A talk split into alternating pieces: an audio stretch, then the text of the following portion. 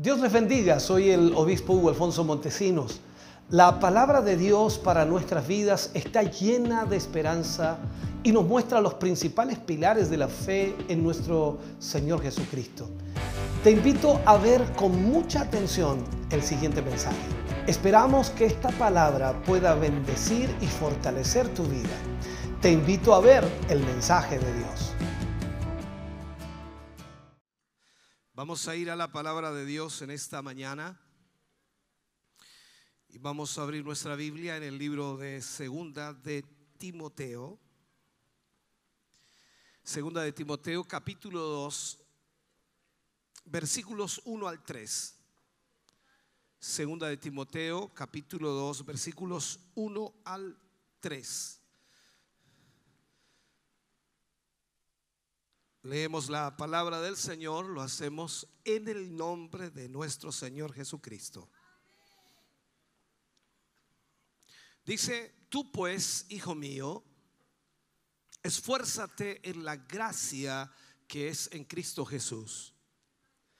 Lo que has oído de mí ante muchos testigos, esto encarga a hombres fieles que sean idóneos para enseñar también a otros. Tú pues sufre penalidades como buen soldado de Jesucristo.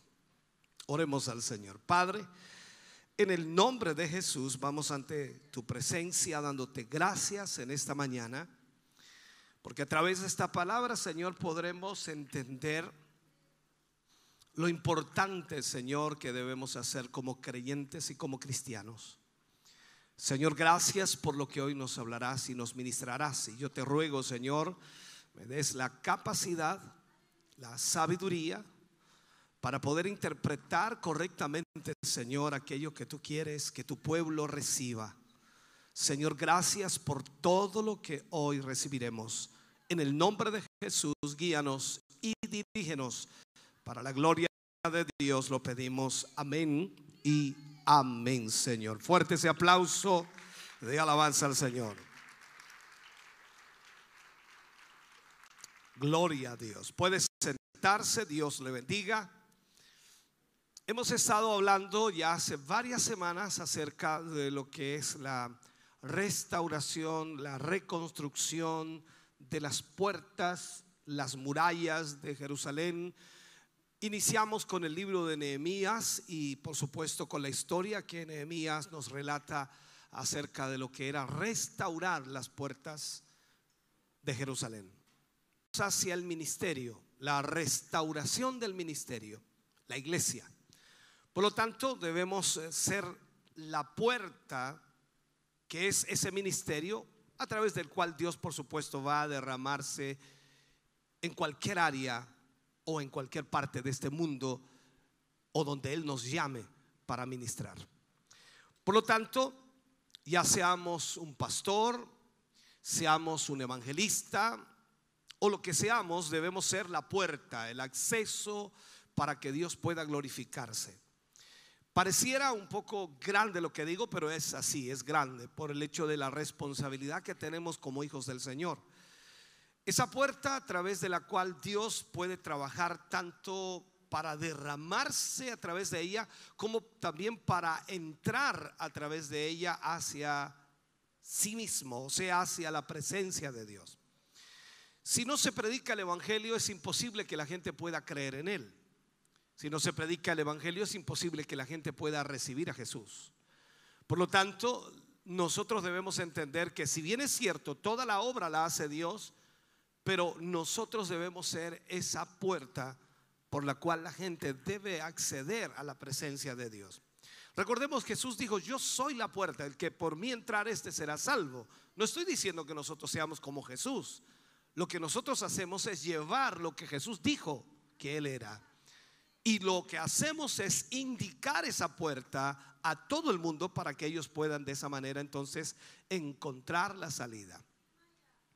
Puedo decirlo de esta manera, la única esperanza para esta civilización, la única esperanza para esta sociedad es la iglesia. No hay otra esperanza para ellos.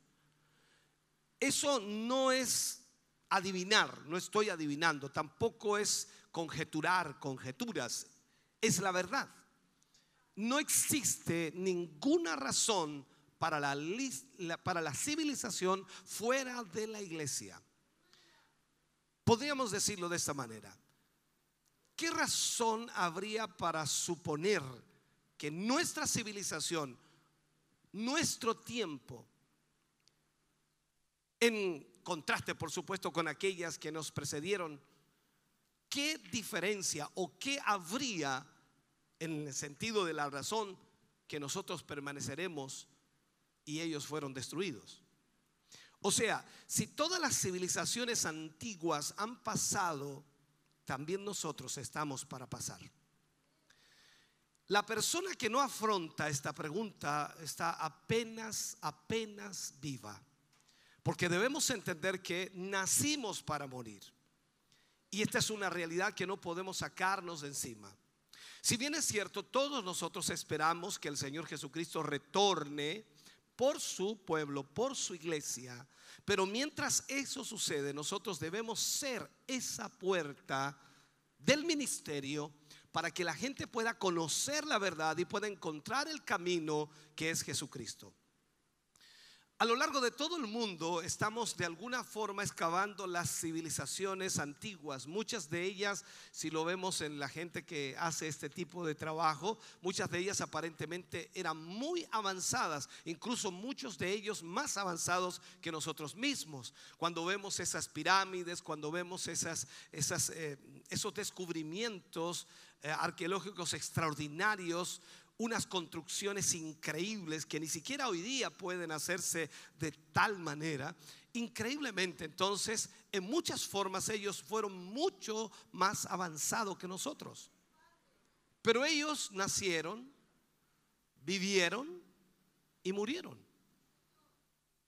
¿Qué te hace pensar a ti y qué nos hace pensar a nosotros, hermano querido, que sería diferente ahora? Esperamos que el Señor retorne. Pero si Él se tarda en venir, muchos de nosotros ya no estaremos aquí. Entonces, hay muchas formas diferentes de vida. Y han florecido muchas formas diferentes. Y luego han declinado y han desaparecido. Y eso no se puede contradecir. Es una realidad. Es como alguien decía por allí, es la ley de la vida. Nacimos para morir. Esa es la ley de la vida. Si bien es cierto, nosotros como cristianos, como creyentes, sabemos que los que mueren en Cristo tienen la esperanza de la resurrección para vida eterna. Eso es una verdad. Pero estoy hablando de lo que es esta vida aquí en la tierra. Todo habrá terminado para aquellos que parten. Hablo de esto, tal como lo dice también Eclesiastés. Los que han muerto nada saben su memoria es puesta en olvido, su amor, su odio fenecieron. Ya no tienen más paga en lo que se hace debajo del sol. Ya no tienen conexión, ni nosotros con ellos que partieron, ni ellos con nosotros. Entonces pasaron. Consecuentemente, no hay probabilidad real de que el destino de nuestra civilización sea diferente, a menos que, a menos que Ahora, el carácter preciso de ese a menos que es la pregunta más urgente hoy día. ¿Qué puede suceder que sea diferente a las civilizaciones antiguas? ¿Qué puede ocurrir que sea diferente a todas aquellas civilizaciones? Cuando hacemos entonces un análisis detallado del pasado, nos revela que ni el éxito material, hablo de la gran opulencia que pudieron haber tenido, ni el ni el éxito tecnológico que pudo haber existido es suficiente para resistir o aún sobrevivir. Hoy día nosotros estamos en una era de tecnología increíble y cada vez avanza más. Y pareciera que todo está solucionado, pero la verdad es que no. Siguen muriendo. La vida siempre va a descender cualquiera que sean las condiciones físicas existentes. O sea, la vida siempre va en descenso. A menos, por supuesto, que exista una fe totalmente relevante y no simplemente cualquier fe, sino una fe basada en Cristo Jesús que permita al hombre vivir para Dios y al mismo tiempo morir para Él. Tal como lo dice Pablo, sea que vivamos o que muramos, somos del Señor. Entonces, esta fe tiene que tener ciertos aspectos y, y debe ser mantenida con una integridad intelectual y también una dedicación por grupos de gente conscientes de eso. Nosotros debemos ser gentes de fe y tenemos que al mismo tiempo ser íntegros en nuestra intelectualidad y también en nuestra dedicación a lo que hacemos. O sea, aquí hay una pertinencia crucial, si lo puedo plantear de esta forma, una pertinencia crucial a lo que generalmente llamamos la iglesia. Nosotros llamamos iglesia hoy día, disculpe lo que voy a decir, ya lo explicaré más adelante, llamamos iglesia hoy a cualquier cosa. Dado que la resistencia requiere tanto del Espíritu como de la comunión, o sea, la iglesia debe estar llena del Espíritu y debe tener comunión entre sí. La pregunta sería entonces analizando desde atrás hacia adelante, viendo lo menor a lo mayor. Lo mayor sería el Espíritu Santo, la comunión sería lo menor, entre comillas. Lógicamente es imposible que alguien tenga comunión si el Espíritu no está en él. Por lo tanto, si nosotros analizamos hoy día y vemos si tenemos comunión los unos con los otros, ya tenemos un problema. Hay celos, hay contiendas, hay envidias. Eso inmediatamente nos da la muestra de que no estamos llenos del Espíritu. Porque si estuviéramos llenos del Espíritu, los celos, las envidias y las contiendas no existirían en nuestro corazón. ¿Me siguen eso, no? Entonces, ahora no hemos dudado de decir que el vaso que Dios está forjando y formando, que es la iglesia, es la única esperanza para esta civilización. Ninguna civilización fracasó alguna vez a no ser que la iglesia haya fracasado. Y nunca la iglesia ha fracasado si por supuesto Cristo está en ella. Puedo decir, nunca antes se ha recuperado nada a no ser que la iglesia haya sido recuperada. O sea, cuando la iglesia vuelve a su sitial, cuando la iglesia vuelve a hacer lo que Dios dice que es la iglesia, recuerde las palabras de Jesús, las puertas del infierno no prevalecerán contra esta iglesia. Eso implica entonces que nada de lo que haga el enemigo, nada de lo que haga Satanás podrá detener a esa iglesia.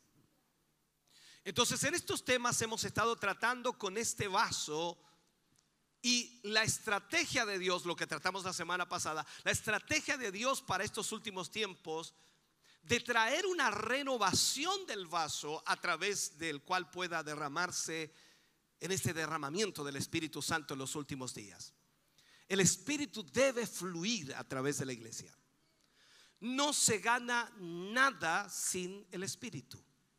Y el Espíritu no puede ser mantenido por individuos divididos.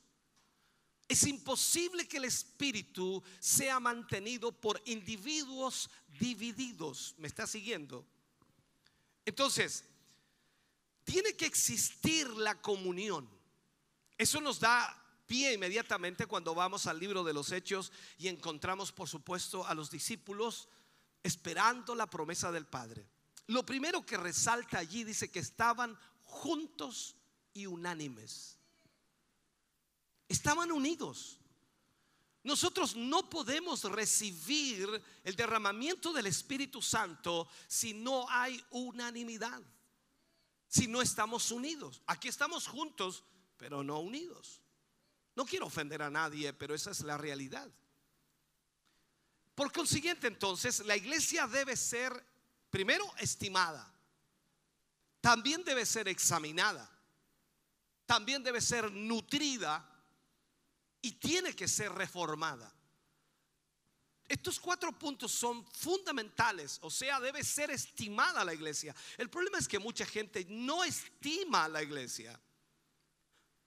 Examinada, no hay duda, muchos la examinan, pero de acuerdo a su perspectiva, de acuerdo a su pensamiento, y esto tiene que ser de acuerdo a lo que Dios establece. Esa iglesia debe ser nutrida constantemente a través de la palabra de Dios y debe ser reformada en el sentido de debe, debe ser arreglada o restaurada a la condición que Dios quiere. La iglesia de Jesucristo, con todas sus fallas, con todas sus manchas, con todas sus divisiones, es nuestra única esperanza. Alguien dice, pero como está es difícil. Pero aún así, la iglesia tal como está hoy es la única esperanza.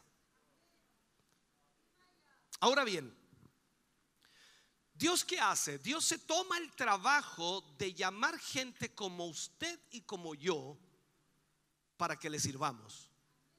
Dios se toma el trabajo de alcanzarle a usted y a mí para que nosotros seamos los que llevemos la palabra del Señor. Cuando digo usted y mí, me refiero a todos los creyentes.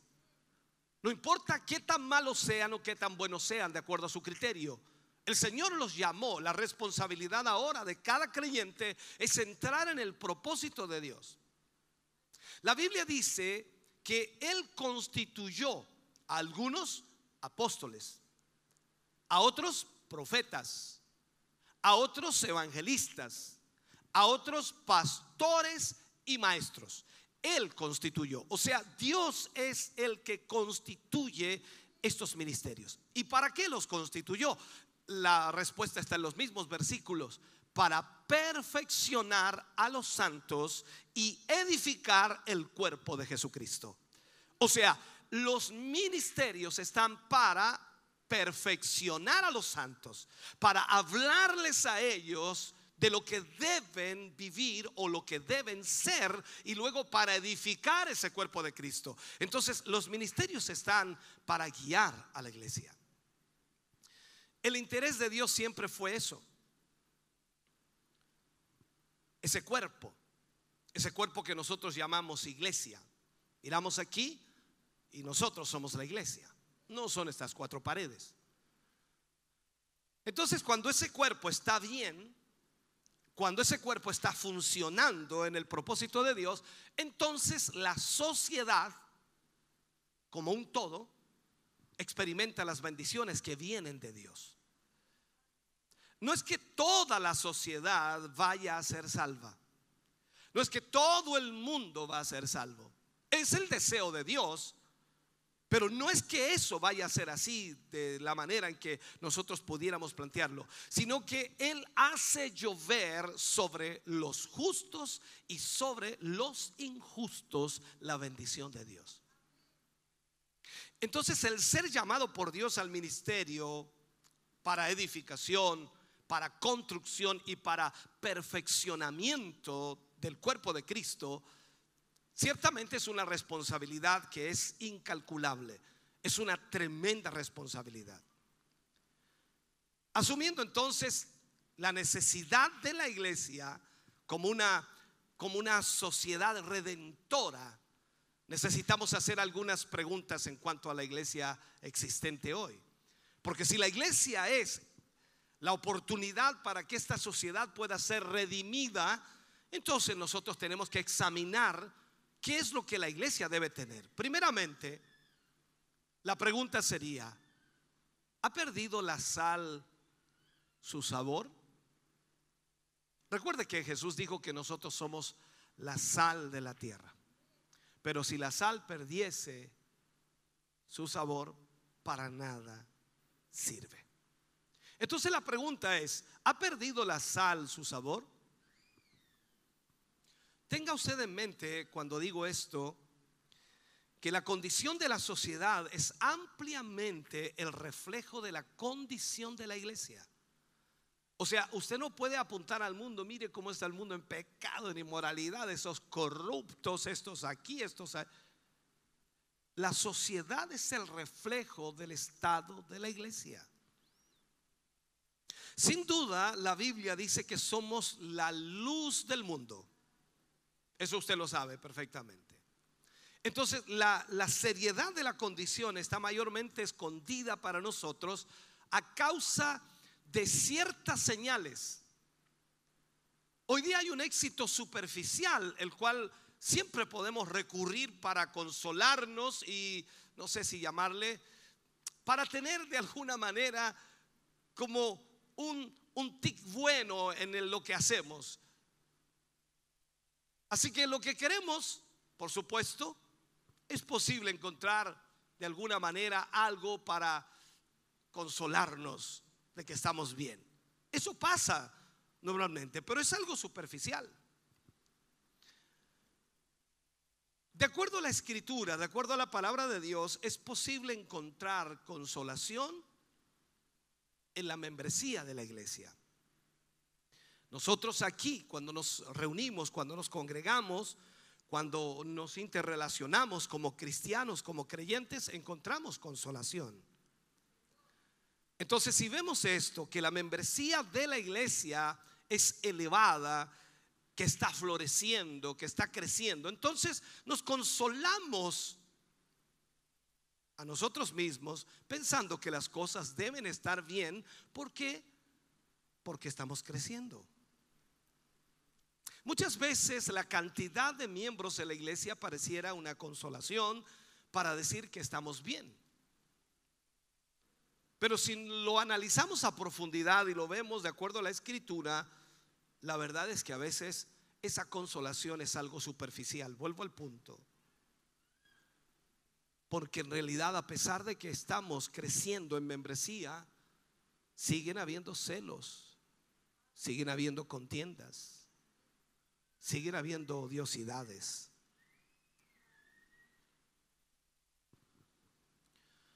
La asistencia a la misma congregación pareciera que también a veces nos consuela. Nuestro Dios pareciera que tiene que hacer cierto tipo de comité en este sentido. ¿Cuántas personas vienen? ¿Cuántos asisten? Le preguntamos a una persona, ¿cómo está tu iglesia? Bueno, estamos un poco bajos no están asistiendo muchos. ¿Se fija la pregunta? ¿Cómo está tu iglesia? No le está preguntando por la cantidad de miembros ni la cantidad de asistentes. ¿Cómo está tu iglesia? Esto no tiene nada que ver con la espiritualidad, pero ese es el criterio. ¿Cómo está tu iglesia? Sí, asistimos mucho, estamos bien. Se llena. No sé si me siguen lo que trato de expresar. Se llena. Uf, está lleno. No, parece que estamos mal porque vienen poquitos. Entonces, esto es lo que está pasando hoy día y nosotros a veces nos consolamos dependiendo la circunstancia y la situación. Ah, también hay programas de edificación para la iglesia de alguna manera y Esos programas de edificación muchas veces también son superficiales. Está la idolatría del edificio, de la iglesia. Es uno de los peligros reales de nuestro tiempo. idolatría del edificio. El hecho de que la iglesia y el edificio se, se confunden en el sentido popular e, es asqueroso hoy día. ¿Por qué? Porque debiera revelarnos algo sobre este asunto de verdad. Cuando se hace la pregunta, la sal ha perdido su sabor? No debemos permitir que nuestra respuesta sea desviada por ninguna de esas señales que recibimos o que nos consolamos nosotros mismos. Quizás una de las mayores señales de la declinación es la aceptación pública total de la iglesia. Entonces, cuando digo yo que el problema del edificio es un problema serio, es porque toda la iglesia, en su mayoría, la gran parte o el gran porcentaje de ellos, solamente son cristianos en la iglesia. Aquí tenemos cara de cristiano, nos vestimos como cristianos, hablamos como cristianos, tenemos el cuidado de comportarnos como cristianos, pero saliendo de esa puerta para afuera se acabó.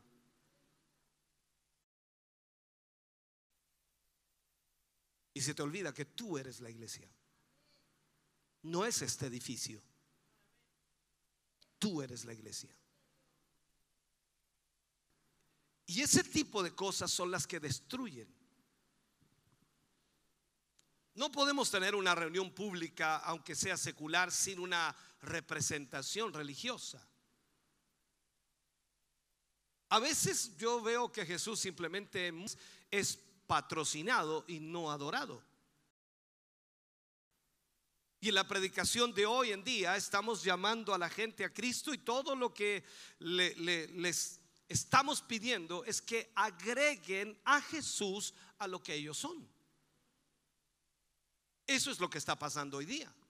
La gente viene el día domingo por la mañana a congregarse o por la tarde, dependiendo cuál sea la congregación, y lo único que hacen es agregar a Jesús a su forma de vida. Ellos siguen viviendo de la misma siempre han vivido y ahora agregaron a Jesús a sus vidas. Entonces, cuando hablamos de la renovación de la iglesia, nada de esto tiene que ver con ella.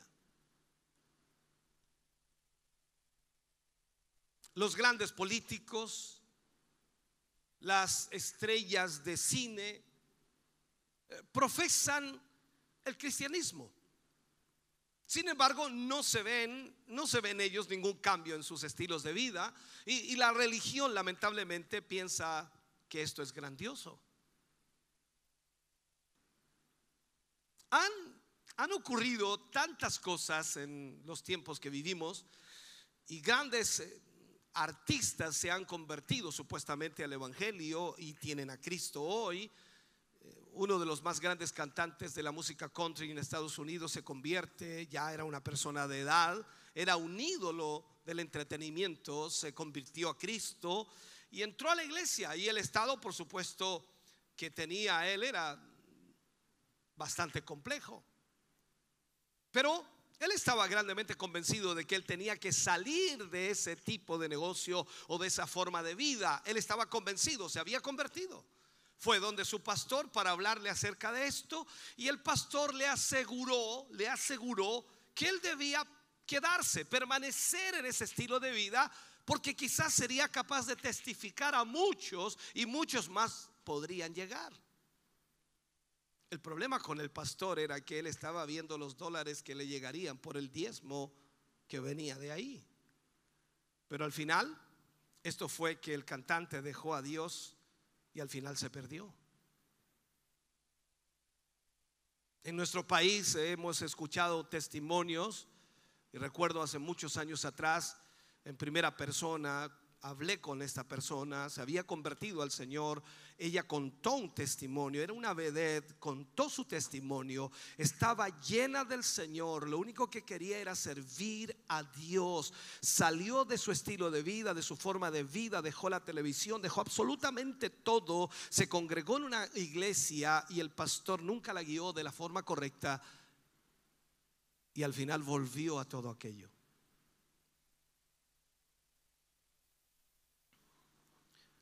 ¿Sabe? Es una blasfemia la idea de que un pastor pudiera tratar de hacer que este nuevo creyente creyera que él podía mezclar el mundo con esta vida de Cristo. No se puede. Es ilógico. Totalmente ilógico. Porque estas dos cosas no son compatibles de ninguna manera. Cuando nosotros damos una mirada a la historia, nos revela el mundo de una forma bien especial. El mundo acepta el cristianismo solo, solo después que su vida y vitalidad se hayan perdido. O sea, el mundo es como que dice, viví la vida, la disfruté y ahora que ya soy viejo, ya no tengo nada más que hacer, ahora sí voy al Evangelio. Cuando miramos la historia, Constantino no, no abrazó al cristianismo del aposento alto. Constantino no, no llegó a ese nivel cuando el mundo llegue a ser parte de, la escena en estas cosas, que acabo por supuesto de mencionar, nos demuestra que la sal ha perdido su sabor. Ya no, ya no preserva o ya no conserva, ni tampoco trata con el espíritu del hombre en ninguna forma. La gente tiene que venir a la iglesia, sí, pero tiene que saber que él tiene que cambiar su forma de vida. Pero cuando el mundo viene a ser parte de esto y añade solamente a Cristo a lo que es, no hay ningún cambio. No hay ningún cambio hecho en la vida de ellos. Y esto es, hermano querido, aceptado lamentablemente como algo bueno por los líderes actuales y ellos aceptan que esto es así. Y esto nos dice entonces que la sal ha perdido su, su sabor. He hablado muchas veces de que la iglesia debe subir su nivel. Tú quieres pertenecer a una iglesia, pero quieres las cosas fáciles.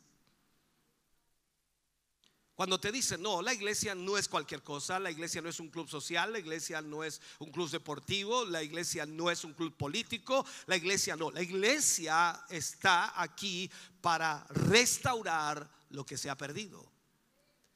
El pecado no puede estar dentro de la iglesia, la gente tiene que estar luchando para vivir para Dios, para dejar su inmoralidad. O sea, la iglesia debe ser restaurada. Debemos ser honestos en nuestra evaluación. Yo no digo que la iglesia esté peor que antes, no estoy diciendo eso. Puede que eso no sea verdad o puede que eso sea verdad, no lo sé.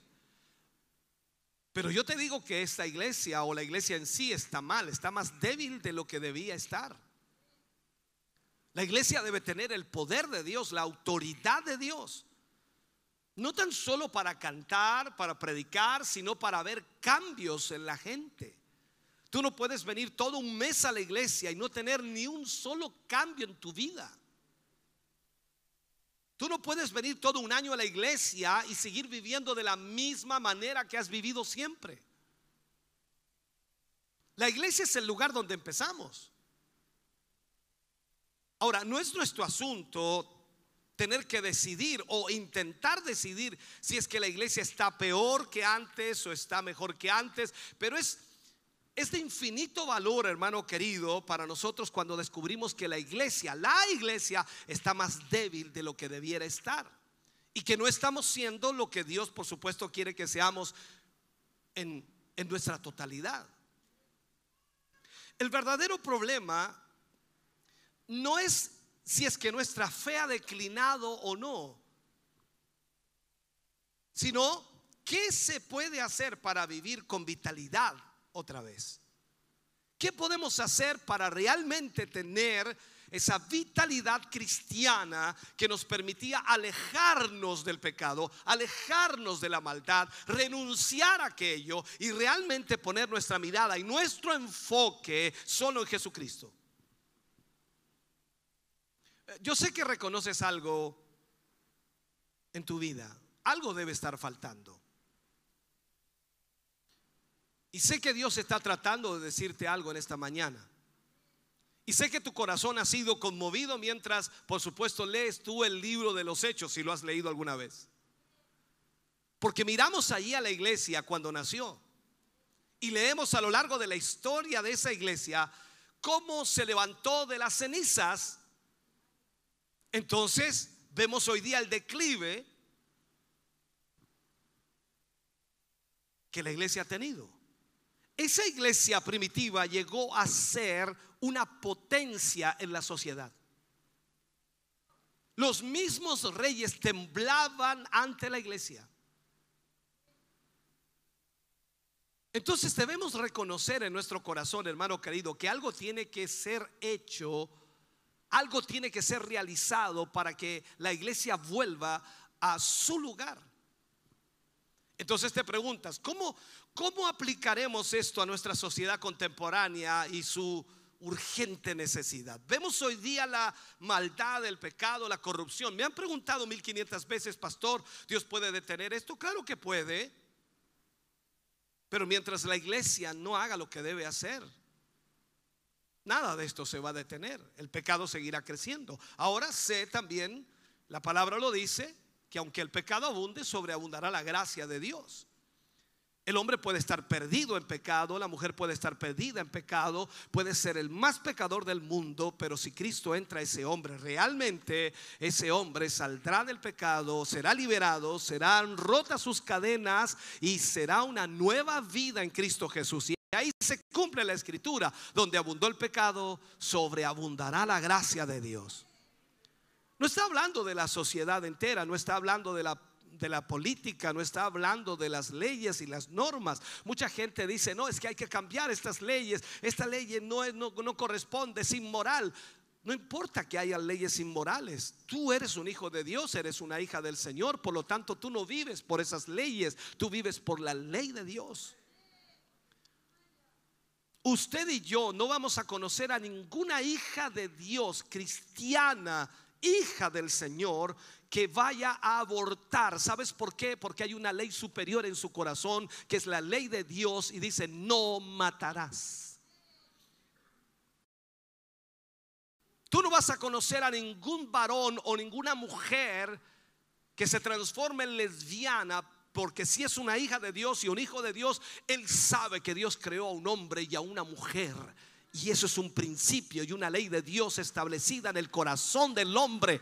Así que por más leyes que puedan haber corruptas e inmorales, los hijos de Dios tendrán la solución perfecta. Las preguntas podemos hacerlas de muchas maneras. Tenemos que hacer algo. tiene que haber algo de que agarrarnos, por decirlo así. El propósito de poder hablar de esto, tener esta serie, tener estos temas, y aunque creas que pareciera que esto no encaja, e-, es de alguna forma ver dónde estamos.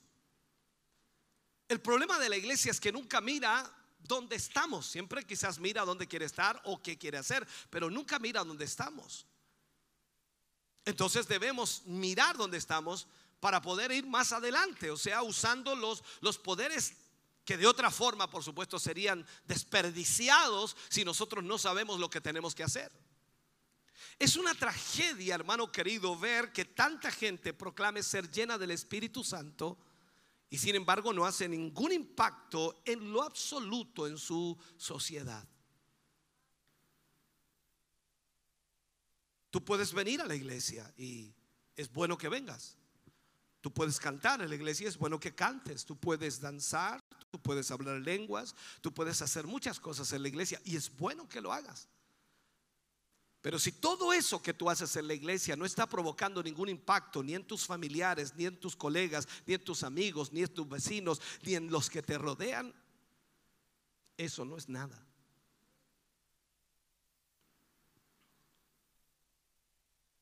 Hace unos años en la portada de de un diario, los más prestigiosos del mundo, el Wall Street Journal, eh, tenía un artículo cuyo título decía, Una nación en avivamiento, pero sin cambio.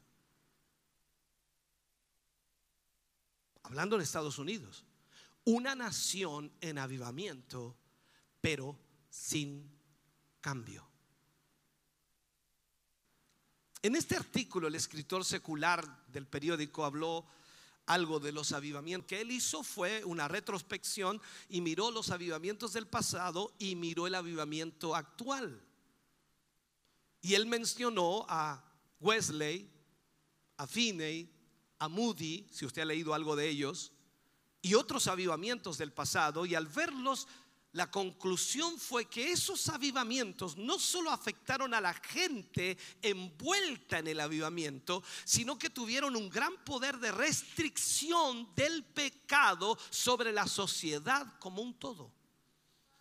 O sea, ese avivamiento provocado en los tiempos pasados no tan solo impactaba a la gente parte de ese avivamiento, no tan solo cambiaba a la gente que era parte de ese avivamiento, sino que también afectaba a la sociedad y era una restricción, como una compuerta que restringía el avance del pecado en la sociedad. Entonces él concluye que el movimiento religioso del presente día que llamamos no afecta a la gente envuelta en él. Y no tiene absolutamente ningún efecto sobre el mundo. Por eso te digo, podemos danzar, hablar lenguas, correr, saltar, darnos vuelta carnero. Estamos en este lugar que pareciera un oasis de espiritual, pero increíblemente no afecta ni siquiera a los que participan de ello. siguen viviendo en pecado, siguen teniendo los mismos celos, las mismas odiosidades, las mismas presiones de siempre.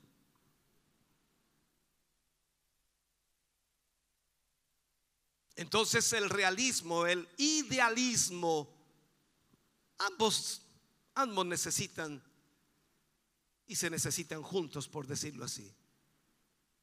¿Sabe? La iglesia debe tener soñadores.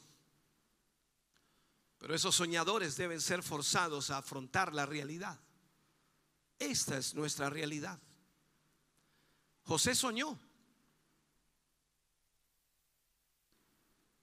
Y a pesar que increíblemente han habido grandes triunfos, así como pérdidas también en la iglesia moderna, yo creo que es en este tiempo más, más beneficioso, más beneficioso recalcar la pérdida porque nuestro interés está en el movimiento final de Dios en los postreros días. No sacamos nada con solo marcar los grandes éxitos que hemos logrado y no darnos cuenta cómo estamos espiritualmente.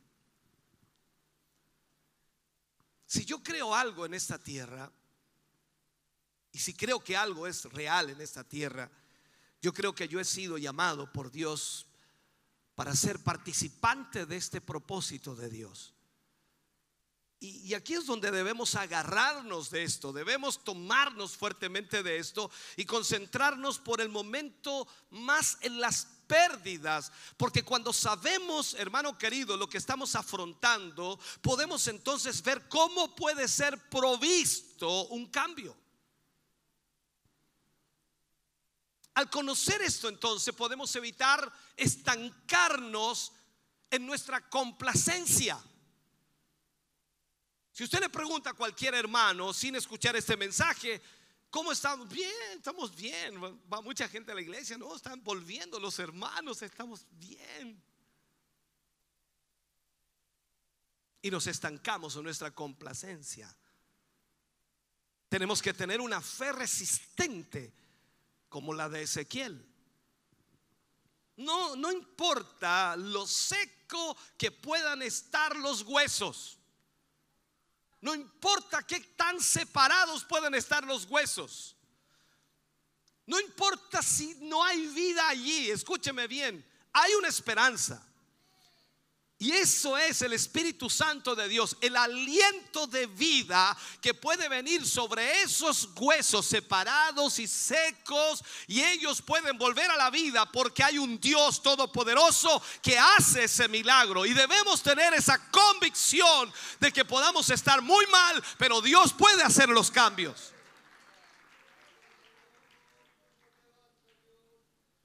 Ahora, si yo puedo creer eso, si yo puedo creer que los cambios pueden venir a pesar de la condición que la iglesia tiene, entonces hay un lugar para mí en la gran obra de Dios.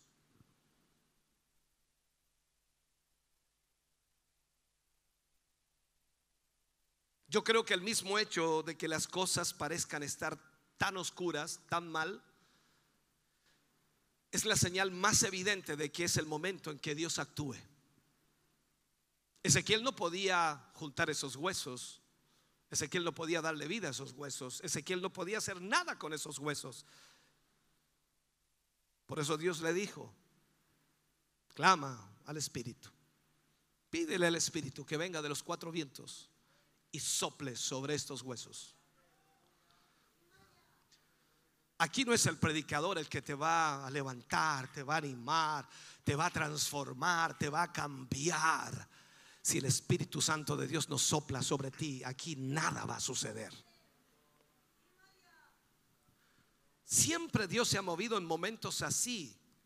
Cuando el avivamiento llega es el peor momento de la sociedad, el peor momento humano. Recuerda cuando Jesús estaba en Jerusalén, lo miró y lloró. Jerusalén, Jerusalén, que apedreas a los profetas y a los que te son enviados. ¿Cuántas veces quise juntaros como la gallina junta sus polluelos debajo de sus alas, mas, mas no quisiste? Era el peor momento. Y Jesús dice después, los campos están blancos, listos para la siega. Y cualquiera diría, pero es el peor momento. Es que allí donde Dios puede mostrar su gloria Allí es donde Dios puede mostrar su mano poderosa. Tú puedes decir hoy día, pastor, estamos en el peor momento de esta nación, el peor momento de esta nación. El matrimonio homosexual, lesbianas, casándose, pastor. Se, aprobó el aborto libre, pastor. Están aprobando leyes terribles en donde los padres perderán la, la tutela de los hijos, no podrán enseñarlos ni educarlos. Pastor, todo esto está terrible peor momento, pero nunca te olvides que Dios puede soplar con su espíritu sobre la iglesia y puede traerla a la vida una vez más y todo comience nuevamente a mostrarse en la gloria de Dios.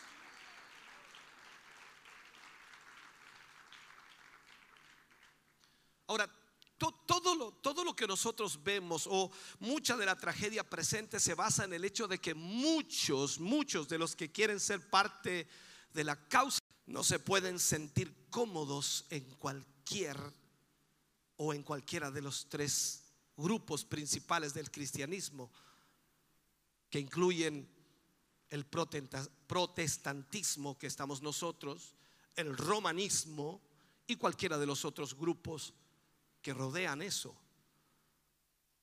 Vamos a poner al islamismo, todo aquello. No se sienten cómodos. Muchos de ellos, a pesar de que quizás no son salvos, increíblemente sus corazones están conmovidos. Y, no se pueden sentir cómodos en ninguno de esos sistemas religiosos. Lo que la gente busca hoy día es una comunión confiada. Y por supuesto, y lo que encuentran en, eh, es una sociedad cómoda interesada en sus propias políticas internas y lamentablemente ellos no encuentran lo que buscan. La gente no será salva a través de himnos y sermones. Increíblemente. Parece que la aguja se atascó en una ranura, es como esas vitrolas viejas que pones el disco y queda ahí y no avanza y no terminamos de escuchar la canción. Parece que se rayó el disco. Y muchos sedientos no pueden permanecer en la iglesia porque la ven así. No es que la iglesia exija demasiado a su membresía. Escucha bien lo que te voy a decir ahora. No es que la iglesia exija demasiado a su membresía. Lo que pasa es que exige muy poco. Tú como nada puedes ser miembro de una iglesia. Y como nada puedes exigir a la iglesia lo que tú quieres que haga la iglesia por ti. Y si no lo hace, me voy de la iglesia. Y para que no te el pastor hace lo que sea para que no te vayas. Me han criticado mucho por cosas las cuales he tenido que hacer. Y los hermanos, incluso muchos hermanos como Pedro, se acercan y me dicen, pastor, yo creo que hay que bajar este nivel. Yo le digo, hermano, si quieren ser parte de esta iglesia, tienen que someterse a las normas de la palabra de Dios. Aquí no estamos para ser un club social, aquí estamos para llevar gente al reino de los cielos.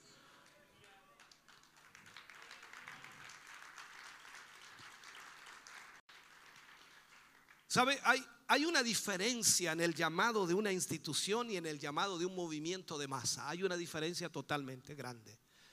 Hay una gran diferencia entre esos llamados. El llamado de una institución, ya sea religiosa u otra cosa, es una oferta para el avance del yo.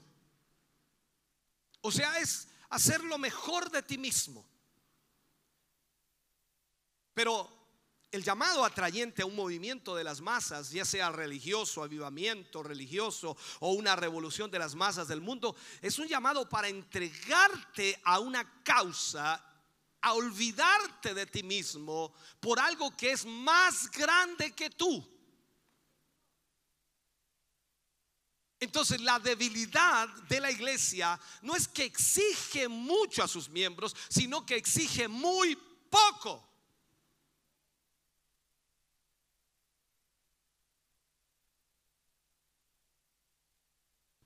La mayor debilidad de la iglesia moderna se puede calificar como la segregación calificada. La segregación de la vida común al estar limitada geográficamente a un edificio religioso. Piensa sobre esto. Hoy día la gente, como te dije hace rato atrás, la gente se cree cristiana porque está dentro de una iglesia, pero tú los ves afuera y no tienen nada de cristiano. Piensa sobre eso un poco. Pareciera como si si creyésemos que el pastor encierra a Dios en el edificio, en una parte de la ciudad, y nosotros periódicamente vamos y lo visitamos. Nosotros visitamos a Dios porque allí el pastor tiene a Dios encerrado. Por eso tú entras al templo así como muy, muy santito, porque eh, Dios está aquí. Y se te olvida que cuando sales de aquí Dios va contigo. Y se te olvida, se te olvida que cuando se te salen esas groserías afuera, Dios está ahí. Y se te olvida que cuando bebes ese vino, ese licor a escondidas, Dios está ahí. Y se te olvida que cuando ves pornografía, Dios está ahí. Y se te olvida que cuando estás hablando mal de tu hermano, de tu hermana, del pastor o de quien sea, Dios está ahí. Se te olvida eso. ¿Dónde crees tú que estaba Dios cuando Eva estaba siendo tentada por la serpiente? Dios estaba ahí. Pero tú dices, ¿por qué no intervino? Pero ¿por qué tenía que intervenir si Dios ya había dado la orden? Dios ya le había dicho, no comeréis de ese fruto. Bastaba eso. ¿Por qué tiene que venir Dios del cielo y sacarte la copa, quitarte el cigarrillo, taparte la boca para que no grites groserías? ¿Por qué tiene que venir Dios del cielo si Dios ya dice en su palabra que no debes hacerlo?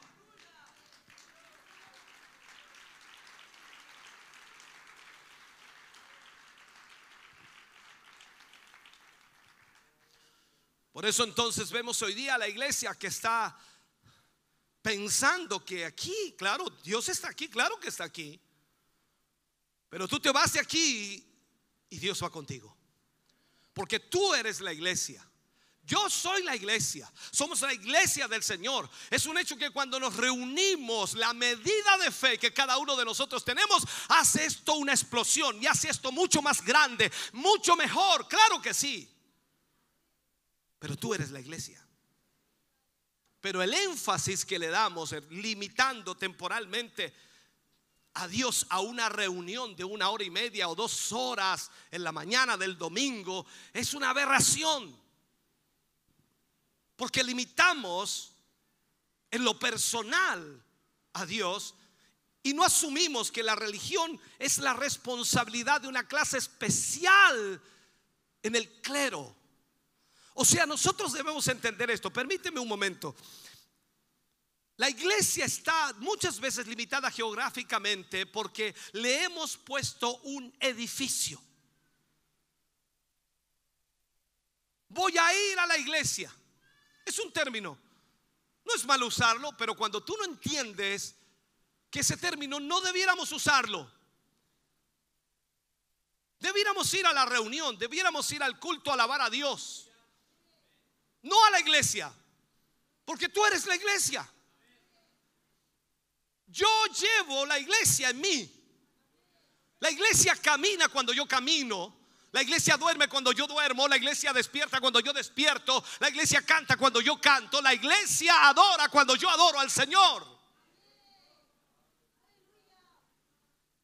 Y cuando tú dices la iglesia está mal, estás diciéndote a ti mismo, estoy mal.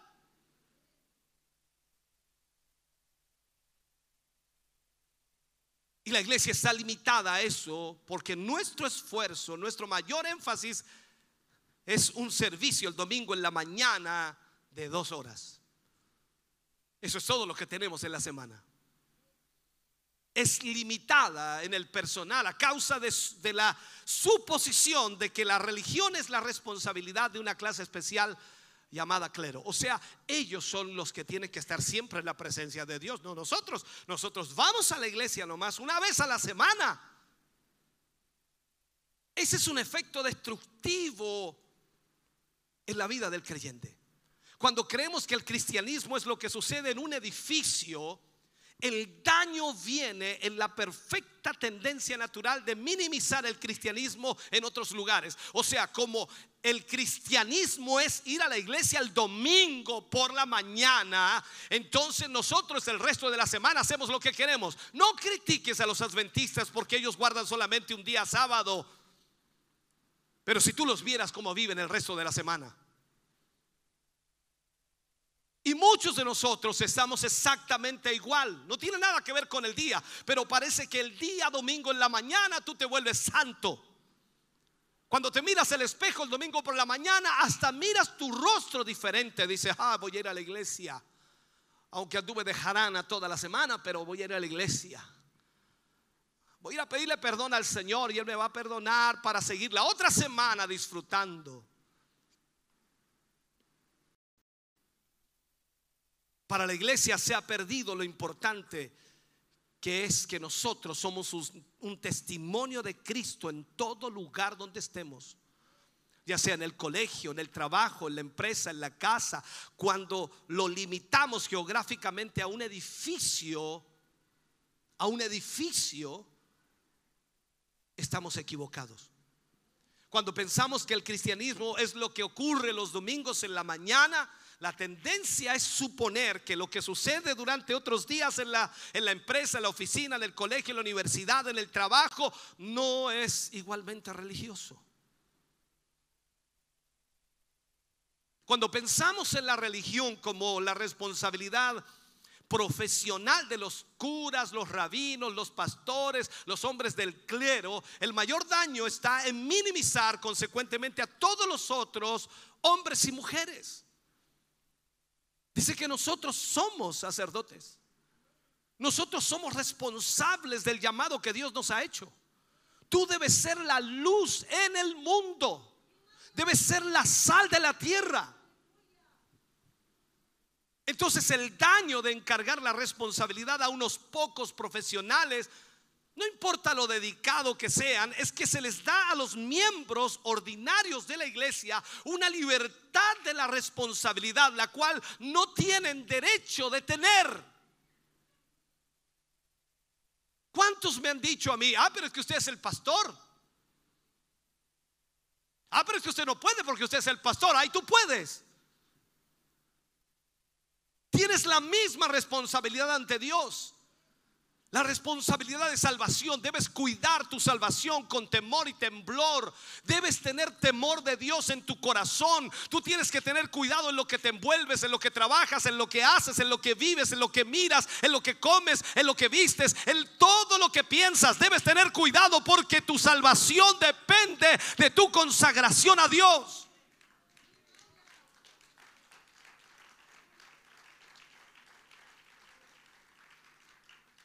Esa es la razón por la que te dije, hermano querido, que tiene que haber participación si es que vamos a reedificar la iglesia. El mayor peligro del cristianismo contemporáneo entonces es que hace pequeño lo que debería ser grande. ¿Vas a ir, al culto? No sé si alcance, en realidad no sé, voy a ver. ¿Vas a ir al culto el domingo por la mañana? No, no, que la verdad me levanto toda la semana temprano, el domingo quiero dormir hasta tarde. ¿Y para qué eres mentiroso si no duermes y te quedas ahí viendo televisión? Por eso le vamos a poner un canal a ver si por casualidad lo sintonizan.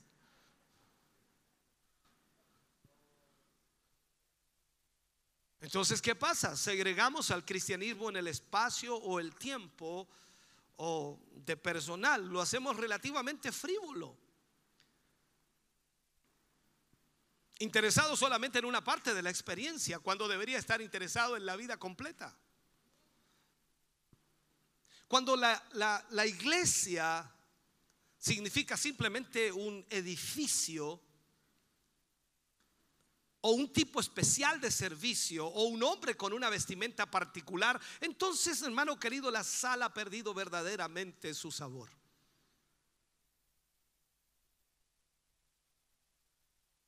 Es una representación totalmente distorsionada de Dios. Y en cuanto esto sea verdad, no solo los miembros de la iglesia, sino la iglesia misma requiere una, una conversión radical. Exteriormente, exteriormente, parece que la iglesia estuviera excelente. Mira aquí. Mira los hermanos con su corbatita bien arreglado, las damas con sus falditas largas, con su pelito, qué sé yo. Oiga, exteriormente pareciera que estamos súper bien. ¿Me sigues en esto, no? Pero cuando examinamos la situación más de cerca, desconcierta. Cuando comenzamos a tratar con la membresía, cuando comenzamos a tratar con los hermanos, comenzamos a quedar desconcertados por las actitudes, por los celos, por las contiendas, por las envidias, por las enemistades. Qué terrible, hermano querido. Y, nuestra posición es como la del imperio romano. Déjame ir allá a la historia, ¿no? Cuando parecía estar en lo más alto de su gloria, en lo más esplendoroso de lo que había conquistado, tenía mucho espectáculo, mucho poder en su centro, habían grandes eventos, pero en realidad estaba perdiendo provincia tras provincia en los alrededores. Las provincias perdidas. Y cuando vemos entonces que son numerosas en lo que la iglesia se refiere, pero las siguientes son, son especialmente perturbadoras. Quiero mostrarte algo. Déjame cerrar con este mensaje y terminar con esto si, si puedo hacerlo. Primero, en la educación elevada, en la educación elevada, aunque una vez la iglesia estaba involucrada en, el, en la cultura o en nuestra cultura, por decirlo así, hoy no es la realidad. Si las universidades son terreno perdido en cuanto a la fe cristiana, no a la apologética que se refiere, ¿no? Lo mismo puede decirse de la juventud en general. Recuerda en Estados Unidos la mayor parte de las universidades y las más grandes y las mejores universidades eran de corte cristiano, eran principios cristianos. En nuestro país también se han iniciado muchos colegios, muchas universidades. Hermanos me han dicho a mí también, ¿por qué no colocamos un colegio? ¿Por qué no colocamos esto? Sabes, hermano querido, he orado mucho al Señor de eso y le he pedido al Señor que me guíe en eso. ¿Y sabe lo que el Señor me respondió? Yo no te llamé a crear un colegio, no te llamé a formar una universidad, yo te llamé a predicar mi palabra.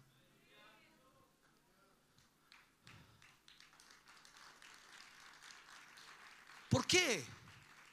Porque cuando la educación elevada comienza a ser enseñada, tratamos de lograr más humanismo que espiritualidad.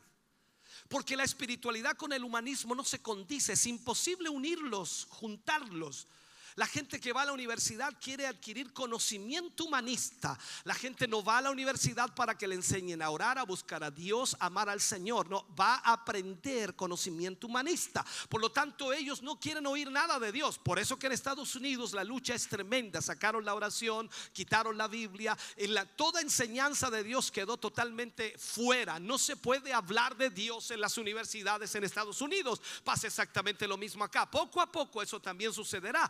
Muchos pastores que han levantado colegios. Allá ellos, ellos tendrán que decirle al Señor por qué lo hicieron. El punto es que todos esos colegios que comenzaron muy bien siendo cristianos, aquí hay muchos en la ciudad, hoy día ya no están enseñando nada del cristianismo y sencillamente a veces son hasta peores que los colegios que no son cristianos porque se supone que si tiene una línea cristiana debe haber pudor, debe haber santidad, debe haber entonces lo que nosotros le llamamos moral y no existe. La última provincia perdida es la labor organizada. La prueba de la vitalidad del cristianismo es poder ver su efecto sobre, sobre la cultura, su efecto sobre la cultura. Cuanto más reconozcamos la profunda similitud entre nuestra cultura y la del imperio romano, más podremos ver el significado, y lo puedo decir así, de un gran pasaje de la obra del doctor Chivago, que algunos no lo han leído, pero él habló de esto. Muestra que nuestra vergüenza es que la nueva Roma no está igualmente desafiada. Es difícil exagerar el grado que o lo digo así, en que la iglesia moderna le parece irrelevante al hombre moderno. O sea, la iglesia cristiana al hombre moderno le parece irrelevante, no le interesa, no encuentra nada especial en ella. La iglesia es vista como algo que no necesita ser seriamente combatida ni seriamente defendida. O sea, es algo que no sirve en la sociedad. Un edificio llamado iglesia, que es un lugar de bienvenida o para una boda, porque para eso se ocupan hoy día, un lugar de bienvenida en donde la gente se reúne, eh, se, se, lleva, como dice, la coinonía, la comunión, a conocer amigos. Ah, qué bueno, qué lindo. O para una boda o un buen lugar para que los niños vayan a la escuela dominical en donde aprendan algo bueno. Es, el punto, hermano querido, e, es que en tales conceptos son completamente consistentes con la idea de que la iglesia tiene solo una importancia mínima Mayormente ya no, ya no esperamos encontrar el Evangelio centrado en una convicción ardiente que haga realmente a los hombres y a las mujeres comunes, esos hombres, mujeres comunes y corrientes, que cambien sus ocupaciones y vayan hasta lo último de la tierra y alteren o cambien el rumbo de culturas. Porque si nos preguntamos hoy día, ¿dónde están esos hombres? Porque esta es la pregunta que yo me hago. Yo digo, Señor, pero ¿qué ardía en mi corazón cuando yo decidí aceptar el llamado de Dios y venirme de una ciudad a otra sin saber lo que iba a ocurrir? ¿Qué carajo había en mi corazón que me llevó a tomar esa decisión tan, tan al límite, tan exagerada? Y yo digo, ¿qué pasa hoy con la gente que no tiene ni siquiera una convicción de compromiso con Dios? Ni siquiera se atreve a tomar una decisión para decir, vamos a ir a la iglesia todos los domingos, todos los jueves o todos los cultos. Ni siquiera se atreve a hacer eso.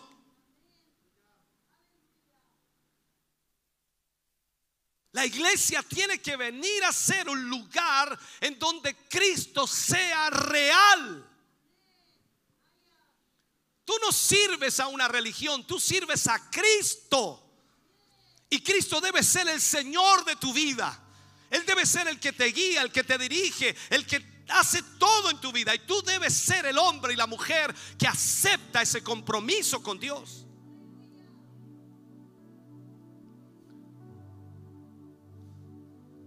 Hoy vemos a los hombres, a las mujeres,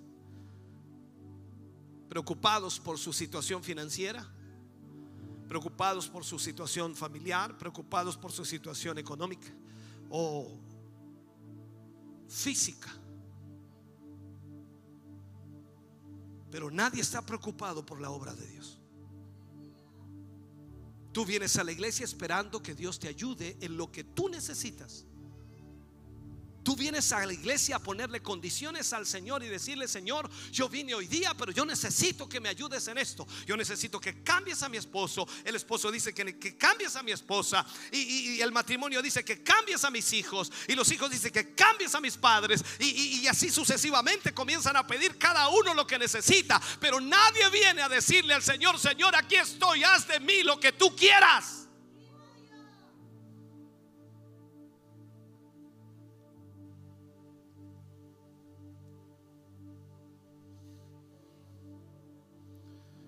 Este es el problema. No hay compromiso. Tu compromiso con Dios tiene límites, aunque Él no dejó ningún límite. Él rompió todos los límites. Él dio todo. Tú tienes límites. Y cuando miramos a la iglesia como está, lógicamente no está bien. Podemos tener un buen edificio, podemos tener un buen lugar, pero eso no nos da a entender de que estemos bien. Todos podemos estar luchando solamente para demostrar que estamos bien. Oh, yo aporto, yo apoyo para que la gente vea que estamos bien. Ah, para que la, la gente vea que nosotros apoyamos la obra del Señor. Pero ¿qué hay de tu vida personal con Dios? ¿Qué de tu relación con Dios? De tu compromiso con Dios. ¿Cuánto estás dispuesto a hacer por Dios? ¿Cuánto estás dispuesto a sacrificar por Dios? ¿Cuánto estás dispuesto a entregar de tu tiempo, de tus recursos, de tu esfuerzo? ¿Cuánto estás dispuesto a entregarle al Señor? Cuando el Espíritu Santo descendió sobre la iglesia primitiva, déjame terminar dos minutos más. Cuando descendió sobre la iglesia primitiva sucedió algo extraordinario. La llenura del Espíritu Santo trajo algo que era impresionante. Primero, la valentía, el valor. El valor. Tú y yo sabemos lo que Pedro había vivido. Había negado al maestro en tres oportunidades. Jesús le había dicho que eso sucedería, pero él dijo, no, yo no lo voy a negar, pero lo negó. Cuando vino el Espíritu Santo, el valor llegó, la valentía para, llegó para enfrentarse a todo. Y Pedro predicó y tres mil almas se convirtieron al Señor. De ahí en adelante la iglesia no se detuvo con nada ni con toda la oposición que vino en contra de ella, ni con toda la persecución que vino, la iglesia no se detuvo, siguió avanzando, siguió hacia adelante. Fueron tomados prisioneros, fueron muertos muchos de ellos, encarcelados, lanzados a los, a los pozos de leones, lanzados al circo romano, incluso quemados como hogueras en la noche. Eso, hermano querido, daba más fe al pueblo de Dios tenían un compromiso total. Por eso vemos que cuando Pablo se convierte, perseguidor de la iglesia antes y se convierte al Señor, él dice, si yo perseguía a la iglesia ahora me van a perseguir a mí, así que sea que viva o sea que muera, soy del Señor. Esta es la realidad, lo que ahora vivo lo vivo para el Señor. Ya no vivo yo, decía él, sino que Cristo vive en mí. Iglesia, necesitamos despertar. Si crees que venir el domingo por la mañana a la iglesia y cantar un rato te hace ser cristiano, yo creo que es mejor que lo pienses muy bien. Si crees que porque ya firmaste el libro de miembro ya eres parte de la iglesia, yo creo que tienes que pensarlo bien. Eso es simplemente algo que se hace para poder tener información. Pero ser miembro de la iglesia del reino de los cielos es otra cosa diferente. Tú y yo necesitamos ser parte de esta iglesia. Y como te dije cuando hablamos de el movimiento de masas, hay un propósito, hay una finalidad. Y allí todos sus deseos y anhelos terminan. Y ahora es solamente lo que este movimiento de masas quiere hacer Dios quiere provocar ese movimiento de masas en donde todos, absolutamente todos los que son parte de ese movimiento, lo único que quieren hacer es glorificar el nombre del Señor. Póngase de pie, por favor, en esta mañana. Póngase de pie. Padre, en el nombre de Jesús. Vamos ante su presencia, Señor, dando gracias agradeciendo su bondad y misericordia, agradeciéndole, Señor, su palabra, agradeciéndole, Señor, que usted nos hable, que nos ministre. Señor, en esta hora y momento, al orar, Señor, yo te pido que esta palabra pueda despertar a tu iglesia, despertar a tus hijos. Señor, gracias por lo que nos hablas. Gracias por lo que nos ministras. Y yo te pido, Señor, que tu gracia divina sea sobre cada uno de nosotros. Señor, llévanos a, ver lo que tú quieres que veamos. Llévanos a vivir lo que tú quieres que vivamos, a experimentar lo que tú quieres que experimentemos. Pero sobre todas las cosas, Señor, nunca soltarnos de tu mano. En el nombre de Jesús lo pedimos. Amén. Y amén, Señor. De ese aplauso de alabanza al Señor. Aleluya. Estamos contentos de que hayas visto y escuchado este mensaje. Creo con todo mi corazón que Dios le ha bendecido. quiero invitarles a suscribirse a mis redes sociales, donde tenemos contenido que le ayudará a alimentar su vida espiritual.